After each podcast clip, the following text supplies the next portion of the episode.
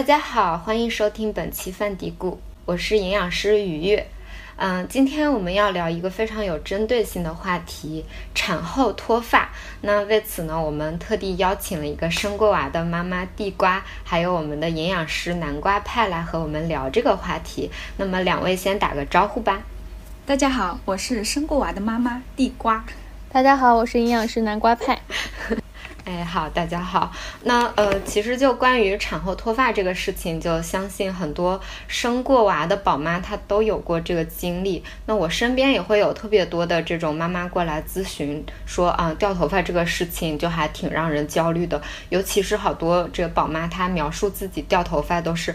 大把大把的掉，然后一看这样一薅一把，觉得特别的难过。嗯，那像地瓜，你之前是也有过这个。产后脱发的这个经历吗？可以跟我们描述一下吗？对我大概产后四五个月的时候就发现脱发特别严重，每次洗完头之后就发现地漏上面糊着糊着满满一圈头发，然后捞起来就是一大把，然后家人可能就会说啊，你这样掉头发，头发不会掉完吗？那像是你，一个是你有关注过，比如说你在怀孕之前的一个头发状况吗？包括就是怀孕前、怀孕中，然后生了娃之后，整个这个头发的一个变化情况有没有关注过呢？嗯，就是掉头发的话，我感觉就是平常换季啊，然后或者就是头发有时候就是状态不好的时候，它可能也会掉，就比如说染烫之后。就它也会掉一些比较多的头发，但是就是产后的话，它可能就是量会一下子变大，然后就会觉得对啊啊，好多头发，真的好心疼。嗯，确实是。那像是你的这个产后脱发，它大概是持续了有多长时间啊？就是是大概多久之后开始发现头发慢慢的回来了？嗯，我感觉得有个半年吧。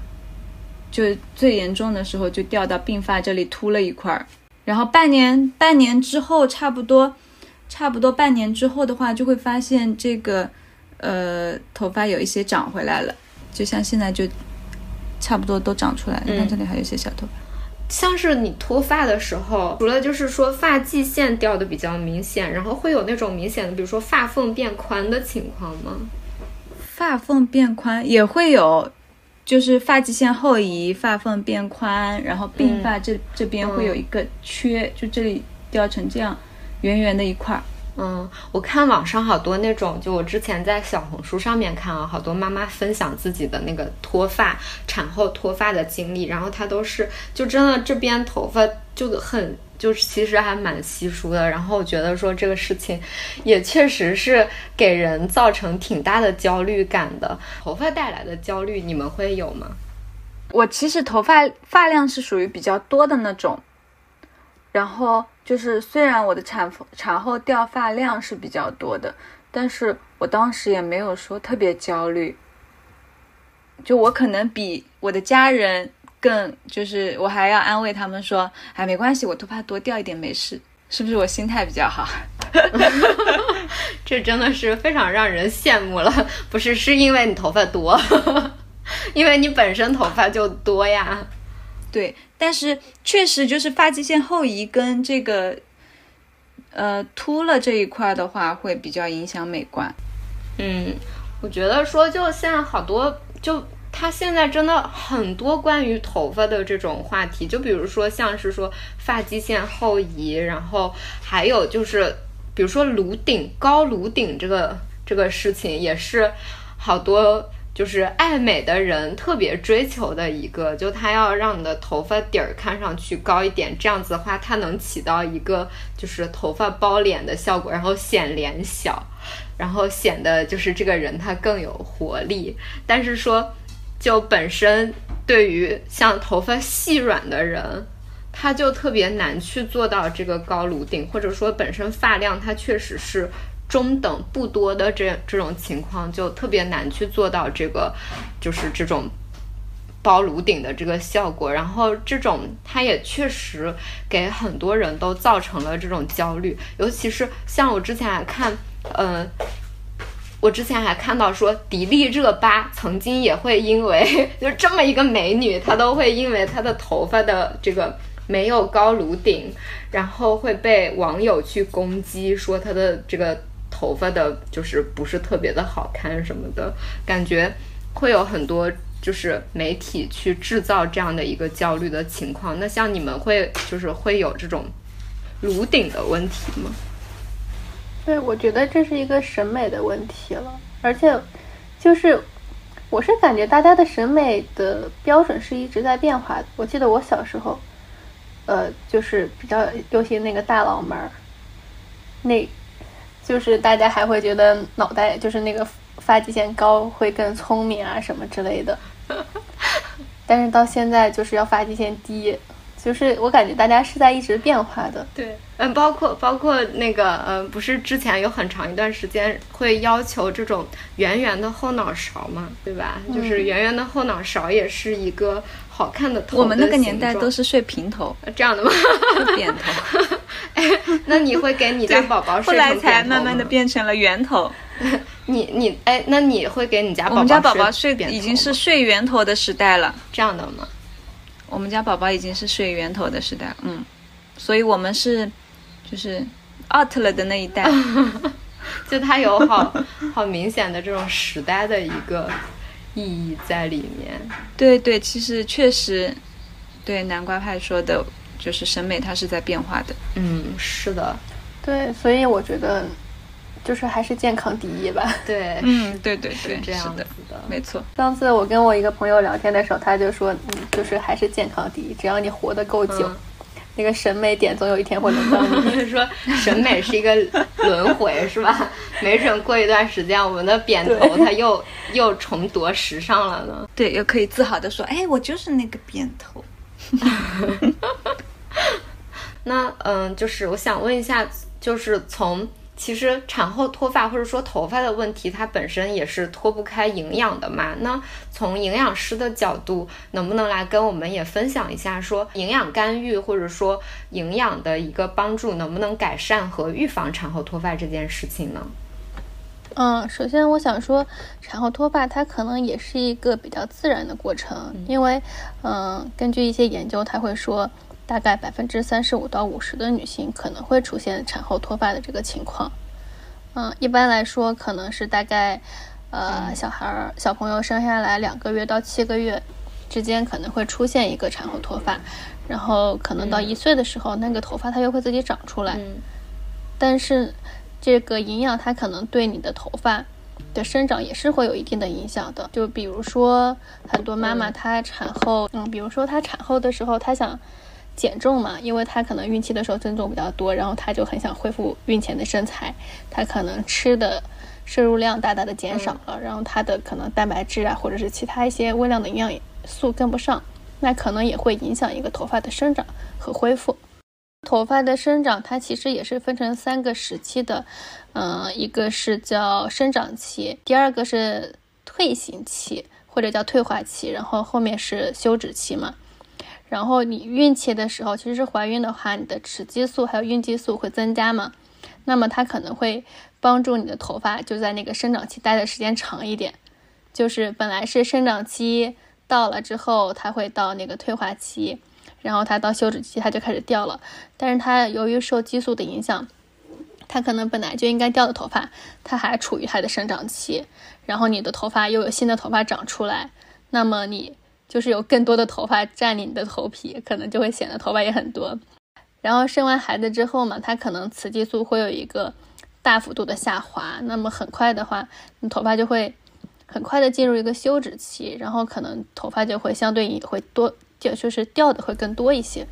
嗯，对，那我是不是也可以理解成，其实你确实是在怀孕期间头发长得，就是确实长得更多了，而你在产后掉的是你之前长出来那些没来得及掉的头发，可以这么理解是吗？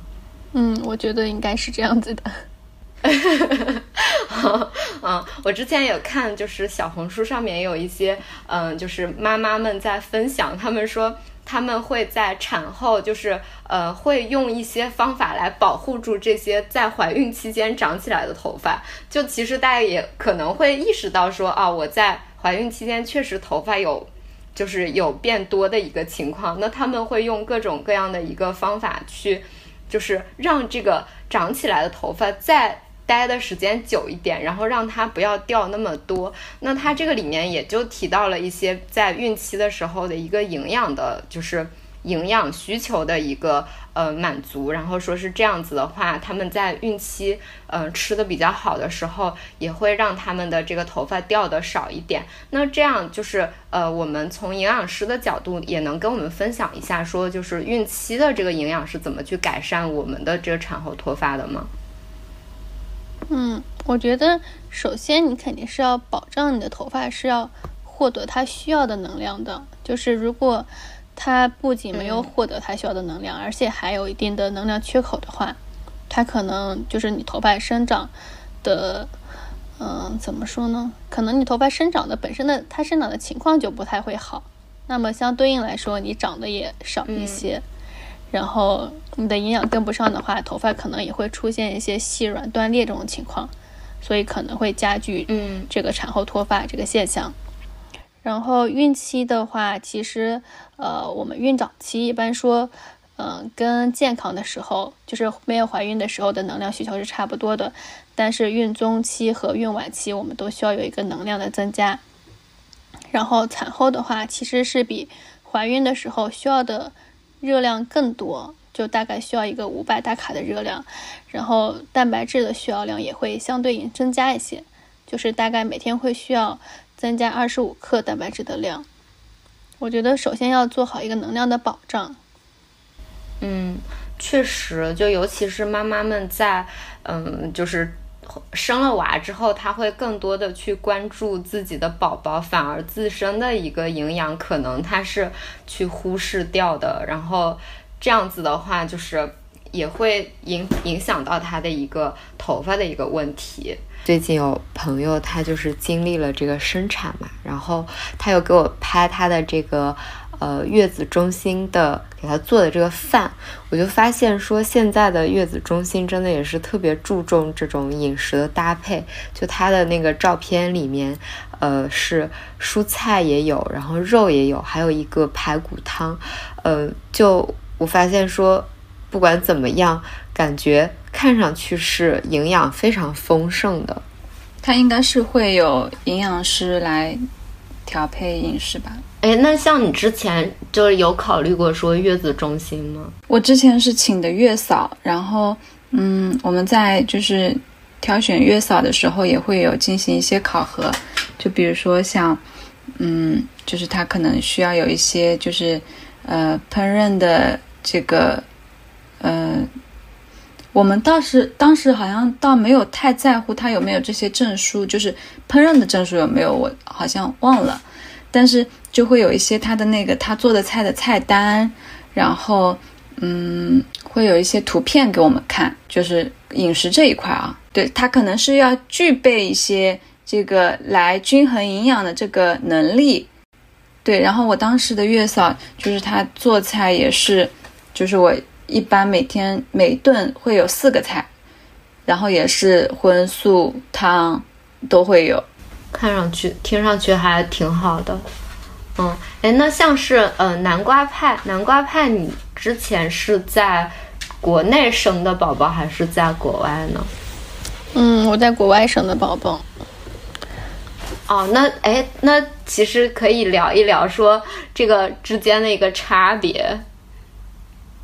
对，其实国外的话。那我那会儿其实还挺羡慕国内的，当时有一个闺蜜跟我一块儿生孩子，就是也是那个住的月子中心嘛。其实我当时还挺羡慕的，就是一直到她给我看她的饭，就是可能是有一个这个时间的变化，可能现在形式不一样了。但是我记得那会儿就是大家就是会比较追求说我孕后会迅速的恢复体重。她当时给我看的那个菜，基本上就是。可能也是四个菜，但是可能是三个素菜一个荤菜，然后荤菜里面的肉还特别少。就是你要是这样子的话，那么它的营养其实也是不够的。就是大家可能在以前可能就会存在一个误区，就是会觉得说我要减肥，我就要少吃荤的。但是其实这个吃法并不适用于产后的妈妈，尤其是一些剖腹产后的妈妈，她身体本来就处于一个应激的状态，它可能会需要更多的能量或者是蛋白质。那像是你在国外生产完了的时候，是饮食上面会有什么特别的注意吗？我们当时其实生完之后，就是就是那个护士就就会说你可以点一顿大餐了，就是因为消耗了很多的能量，同时又需要一个能量的补，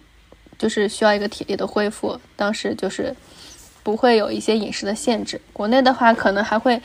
嗯，分成什么？先吃半流饮食，再吃正常的饮食。但是如果你胃肠道没有很明显的损伤的话，可能也没有那么大的嗯区别。我觉得，对我是顺产的，然后我当时第一顿吃的还是土豆牛奶，生完第一顿吃的土豆牛奶。所以说医院他也没有特别注意说。就是为你们匹配饮食什么，还是让你们家人自己去点。然后我老公他也不知道，他就随便点了两个，就他没有没有经验。我记得我记得你上次还说你老公帮你点的时候，那个牛腩都咬不动，他也根本没有考虑到你可能产后都没有这个力气去嚼这个东西什么的。对，是的，那牛腩牛腩特别的劲道。嗯。然后嚼的特别费劲，然后我就在想，生完孩子怎么能吃这个呢？应该给我来个粥啊、面啊啥的。对，这时候其实可能有一个专门的营养师去给他一个指导，就会比较有帮助，然后能够同时可能能够照顾到产妇的这个心情，也是。嗯，对，如果医院能更好的做好监测，说，哎，你老婆是刚生完孩子的，你别点这个了。你我建议你点这个或者这个，这样会更好一点。对，那就是回归到吃这个上面来，你们有没有之前听说过一些，比如说偏方啊，或者说吃什么东西可以养发护发的？就是我之前大学同学，他会用那个生姜来抹头发，然后他是说亲测有效。然后我当时，因为我除了掉发，我还有一些就是有白头发的问题，所以呢，我就吃那个 黑芝麻丸。对，然后我还坚持吃了好几罐。嗯嗯，所以它有改善吗？嗯，其实吧，好像跟黑芝麻丸的关系还真不大，可能。对，它可能就是，嗯。慢慢的，它就自己会长出来。因为我确实吃的也不多，我也没有长期的坚持下去。嗯。然后我在吃的那个过程中，就是效果也不是特别明显，因为它这个食疗的东西肯定效果是，就算有，它也是特别慢的嘛。嗯。我就没有坚持下去。我之前就是嗯，会听说呃中医上的说法，这个引号中医，因为我没有真的去查证过，就是说呃你。头发不好跟你的肾不好有关系，所以说养肾会生发。然后他一般说养肾的时候，你要去吃一些，你比如说黑豆、黑芝麻，还有就是像，其实就是五谷杂粮。然后呃说这些东西它会就是。会帮助你巩固你的肾，从而让你的头发也能得到一个生长。但其实我后来想了想，我觉得本身这个说法是有听说过的。对我，我其实是觉得本身这些食物它就是一个非常有营养的食物，所以说。虽然可能这个中医他这样说听上去没有特别的解释清楚，但是从营养的，就是从我的角度来看啊，你就比如说黑豆，它是一个富含大豆蛋白的，对吧？它本身就是呃一个很好的优质蛋白质的一个来源，同时它还会有一些就是微量营养素，比如说像 B 族啊，像是这种什么。镁啊、钾啊，还有磷啊、还有锌啊这些矿物质，它本身也是营养很丰富的。然后比如说黑芝麻，黑芝麻它又是一个就是优质的一个脂肪，对吧？它又是一个油脂的来源，然后它又会给我们提供这种什么维生素 E 啊，还有像什么铁啊、锌啊这些，就是。我觉得吧，其实它是通的，就是食物，它从中医的角度，他说吃这些可能会固肾，但是从营养的角度，它也确实是一个非常就是非常有营养，而且就是可能会这些营养素它可能是会帮助到我们的头发的一个生长的，对吧？所以说，也许它是有一定道理的，我是这么感觉的。嗯，我也比较同意这种说法。对，那就像是比如说，就比如说，除了这些食物之外，然后刚刚我们也说的，像什么补充优质蛋白质啊，还有哪些其他的一些食物可以跟我们列举一下吗？嗯嗯，就是从宏量营养素的角度来说嘛，首先是蛋白质，然后刚才你们大家说的那个黑芝麻，它可能就是也能提供一定的多不饱和脂肪酸，那么它可能是做一个必需脂肪酸的补充。那么从一些呃微量营养素来说，那比如说铁或锌，还有一些维生素，维生素 A、维生素 E，它可能都跟头发的生长是有相关性的。就比如说，嗯，那个铁元素，我们都知道它是有一个携氧的作用嘛，就是它是可以携带我们的养分，就是在我们的身体里面。那么如果你出现缺铁性贫血的话，其实有一个很重要的症状，它可能就是头发稀少。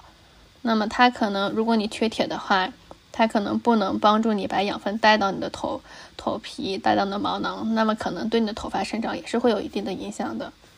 然后其实还有一些妈妈，她们本来就会担心小孩子过敏嘛。其实有一些妈妈可能会做一些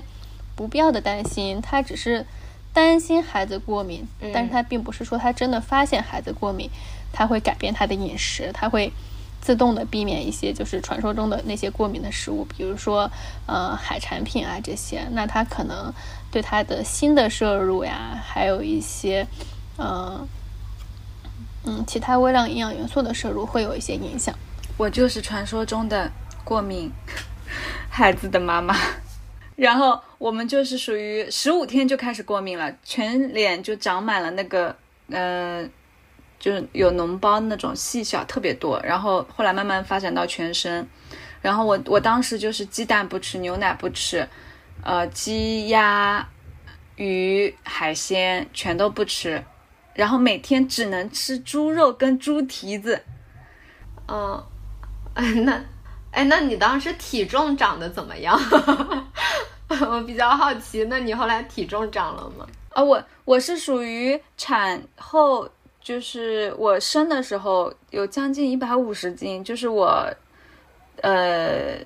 孕期增重有四十五斤，然后我生完了之后是掉了差不多十二斤，然后后期的话是一直在掉的，因为就其实我的饮食确实有一点，就是我只能吃猪肉，然后像就是菜的话，也就是豆类的都不太敢吃，就怕它。蛋白质太多的话，我摄入小小宝宝就是哺乳的时候，他可能就会就是发起来。然后我的饮食确实是有一点问题的，所以我的体重也是在下降的。再加上我的那个心理压力啊，然后饮食不均衡啊，所以我的掉发问题会更严重一点。哎，那像是你们，就像之前。就你之前说到，呃，你的室友他擦这个生姜，我我就想到这个，就是好像这也是一个非常常见的民间的一个，嗯，偏方。包括像我之前就是，嗯，我看好多那种洗发产品、护发产品，然后它都现在都也有什么生姜的这种，就是主打生姜，然后生发的这种洗发产品，你们不知道你们有没有见过？有有有，对我还给我老公买过。对，男生他可能头发比较油，也会有一些掉发的问题。嗯，就是那他在用这些产品的时候，会觉得说有效果吗？你们自己的一个体验，好像也没什么太大效果，是吧？嗯，我最近看到一个，就是也是中国这边。弄的一个研究，然后他就说是因为本来说那个生姜它是会有姜酚，然后说它的这个提取物是对，就理论上来说是会对这个头发比较有好处的，所以说他们就去研究了这个，结果发现，嗯，那这个姜酚他们的实验的结果发现说它有可能会抑制毛发的生长，这样的话是不是就表示说你真拿这个生姜去擦头皮，有可能会导致？头发掉的更多呢。突然想到最近比较火的一个生发方式，就是呃，用啤酒来抹头发好像是可以生发，很多人在试，不知道你们有没有听说过？你说把生姜和啤酒 混在一起再涂头发上吗？没有没有，就是光光抹啤酒，就是因为啤酒里面它好像有一些营养还挺好的，就很适合头发生长。不知道南瓜派营养师有没有听说过？那可啤酒里面它是不是发酵物会有一些？我 我没有听过这个，它可能也是个偏方。对。我猜它的一个想要做的原理是说刺激，对，它会刺激你的这个毛囊，因为之前说生姜也是，他说你涂了之后你的头皮会发热嘛，然后促进你的血液循环，但是本身其实它是对你的头皮有一些伤害的，再加上说你有在这边强力的摩擦什么的，可能会伤，就可能会伤到你的这个毛囊。那我在想说，可能啤酒啊或者酒精，他们也是想着说这个东西它能够。去让你的头皮发热，血液循环。当然，这个我觉得我也没有听过这个东西。说到啤酒嘛，其实，呃，它可能是就是有一些说法是它含有一些什么氨基酸，可能对头发有好处。但是其实你如果是真的酗酒的人，他反而会对它的营养素会有一个吸收，会有一个损害。比如说什么叶酸呀、锌啊，或者是烟酸，它这种如果他长期是个酗酒的人的话，他反而会。导致这些营养素缺乏，然后反而会对头发不好，是不是？这个喝进去的和涂在上面的这个作用还不太一样。对，涂在上面的在头皮上，喝进去了进了胃里，可能是这样的区别。对，长期喝酒的人，他本身就是维生素 B 族，他也是会有一个缺乏的。那这个也是会直接影响到我们头发的营养的，对吧？所以就嗯，我觉得说不能要。用这种偏方来让自己长头发，什么药酒啊这些的，反正我是不太建议。我其实后面也有搜一些这种相关的，但是他其实推荐的，呃，就是应该是美国皮肤学会的一个网站。他其实推荐的，也就是说，首先他告诉你这个产后脱发它是一个自然的过程，就是你也不用太过焦虑。然后呢，它其实也都是一些物理性的帮助，比如说你选择一些。一些就是让你头发看起来更蓬松的洗发水，然后另外就是你避免过多的烫染，就是这种对头发有损害的行为嘛。然后就是比如说你日晒特别强烈的时候，也建议你做一下防晒，就是可能是一些物理相关的措施。嗯嗯，对，它对于你的头皮的健康或者头皮的状态也是会有一个帮助。嗯嗯。我之前还有看过一些就是奇奇怪怪的护发方法，还包括说，呃，你可以用椰子油，然后去涂抹你的头发，然后这样子的话，就是比如说你包住头发之后包一天，然后说会让头发有一个，就是它会有一个光泽度，但是我觉得说。呃，如果说，因为我们刚刚也说头发特别油的话，头皮特别油的话，它其实是会有一个反效果的，它可能还是会让你头发掉的更厉害的。所以那个方法我也没敢尝试，我觉得 就是我也不是特别了解，说椰子油它对于头发帮助的点在哪里，就是抹在头发上面，可能是起到一个护发素的效果吧。我之前去旅行的时候被推销过。就是我去菲律宾长滩岛的时候，当时那个导游就推销这个椰子油产品抹头发，我还买了。哦，这样的吗？还放了 好几年了。其实你你当时你当时就是因为他一推销心动了吗？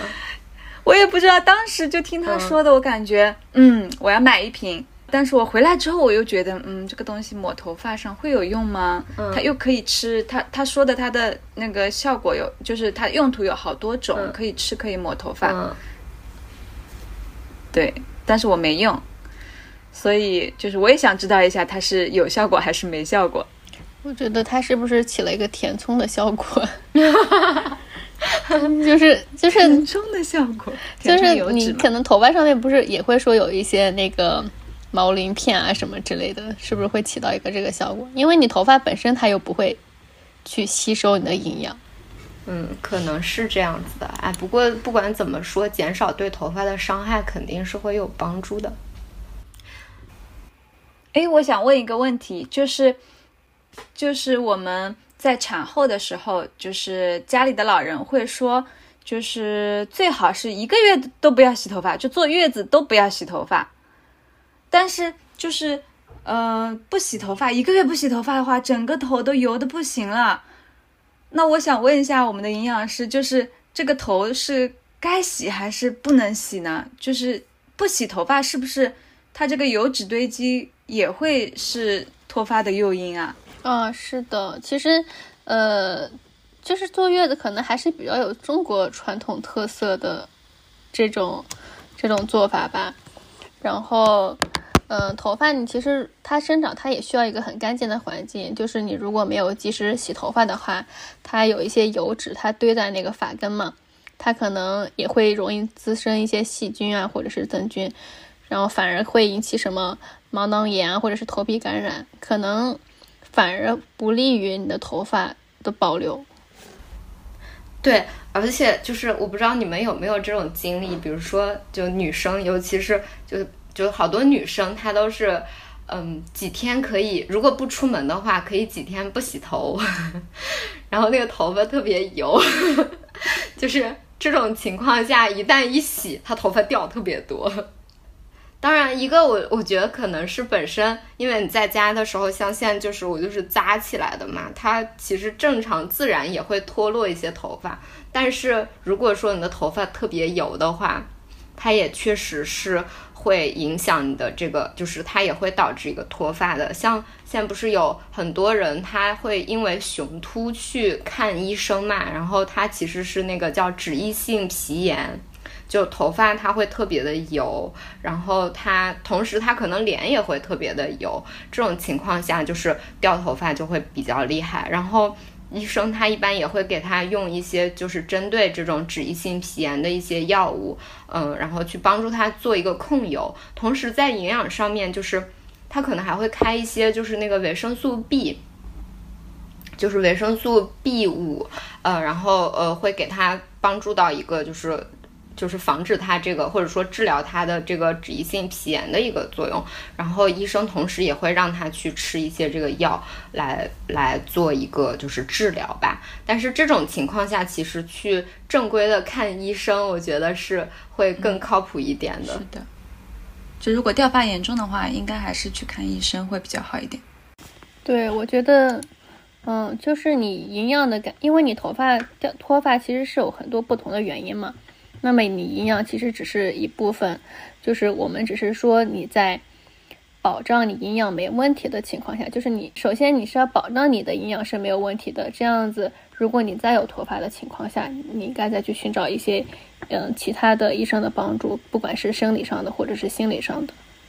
但是你首先要保障你这一块儿它是一个没有没有缺点的。对，其实像我们刚才也说，嗯，就比如说怀孕期间的妈妈，她的营养很容易就是有缺乏。那我我其实也想到另外的一个人群，她其实也会有这种脱发的一个问题，就是节食减肥的这个人群。嗯，就有好多就像来找我咨询的这个小伙伴吧，就是比较小的一些，嗯，大学生比较就是。会会会有这种困扰，就他们不是在减肥嘛，然后就会说啊，他比如说经过了很长一段时间的一个节食，那这种情况下，真的每次去跟他们了解，他们都会有这种脱发的一个。困扰就是因为长期的一个节食，然后一问一个准，就都会掉头发，而且掉的特别厉害。然后他们其实也会因为这个事情挺焦虑的，就本身说掉掉头发掉的厉害了，然后它会影响到我们的一个外貌嘛。然后这些人又是因为可能又是因为外貌的焦虑，想要去减肥或者说去改变这样的一个外形，然后再就是不健康的一个饮食，它又加重了他的这个掉头发。就让他更焦虑了，就是他会陷入这样的一个循环里面去。但是说，嗯，节食的人群，他们就是为什么说这个人群会更容易有这种掉头发呢？嗯，你首先节食减肥，它本来就是会自己会创造一个能量的缺口在嘛。那么既然你能量缺口存在的情况下，你很有可能就会导致你蛋白质还有一些其他营养素的，呃，就是你的摄入不足。那么可能从这一方面就会导致你，就是你保障它的营养，就是你的后勤部门跟不上，那么它可能就会出现一个掉发的问题。然后另外就是你在你。身体产生一个比较大的能量缺口的时候，你的身体其实是有一个自我保护机制的，它会首先把你的能量，呃，用在你的器官的保护上面，因为这样的会避免说你就是，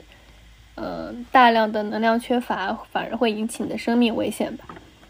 所以它主要的功能方向，它是先保障你的身体，保证你的生命安全，而不是这种什么皮肤或者是头发这一块的。供给，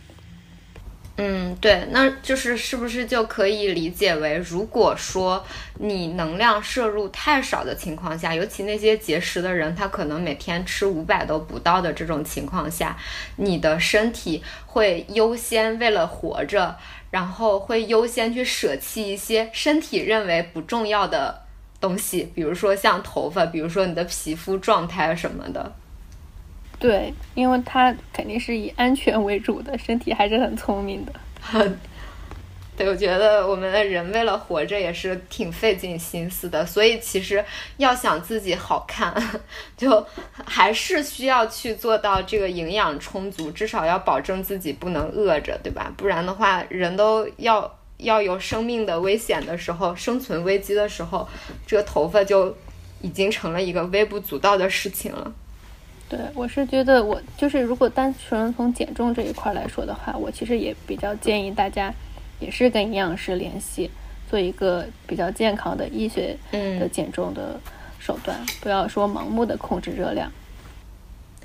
对，就好多好多那个，嗯，好多人他其实方法都是跟着网上去学的嘛。我们之前其实，在前面几期也有也有谈过这种话题，就是说到这个。减重或者说减肥，很多人他，呃，从网上学着一些偏方，或者说学着一些其他人的这种饮食方法，然后自己也跟着去尝试。但是，就是方法这个东西，它其实还是蛮有一个针对性的，适合别人的不一定适合你，或者说每个人他的一个热量，他所需要的营养也不太一样。那他去用别人的方法，人家瘦了，他不一定有瘦，但他有可能会。导致他其他的一个营养就是营养缺乏的一个问题。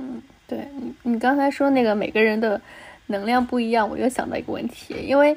我也生过宝宝嘛，然后之前都在妈妈群里面待过的，然后我觉得妈妈群里面有个很有趣的现象，就是大家会比较或者是说记录每天自己的产奶量。哦，这样的吗？对，就是就是有的妈妈她可能会比较焦虑，她会担心说哪一天。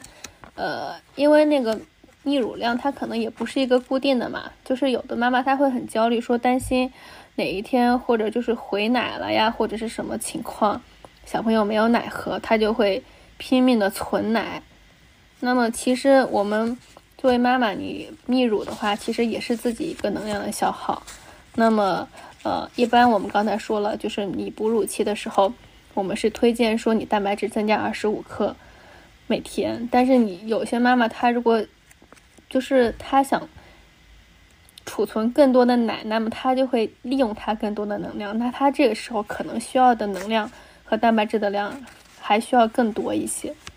所以它其实是更加容易说去有这个掉发的一个情况的。对，就是它如果营养不跟上的话，它可能能量缺口就更大一些。我当时产后。就是我的奶量是特别多的，其实哺乳就是我孩子可能只吃四分之一，就是总量每次产奶的总量，它只吃四分之一就够饱了。然后我每次都可以存起码一百毫升的两包奶，对，那就是我的产奶量也是我脱发的原因 之一，是吗？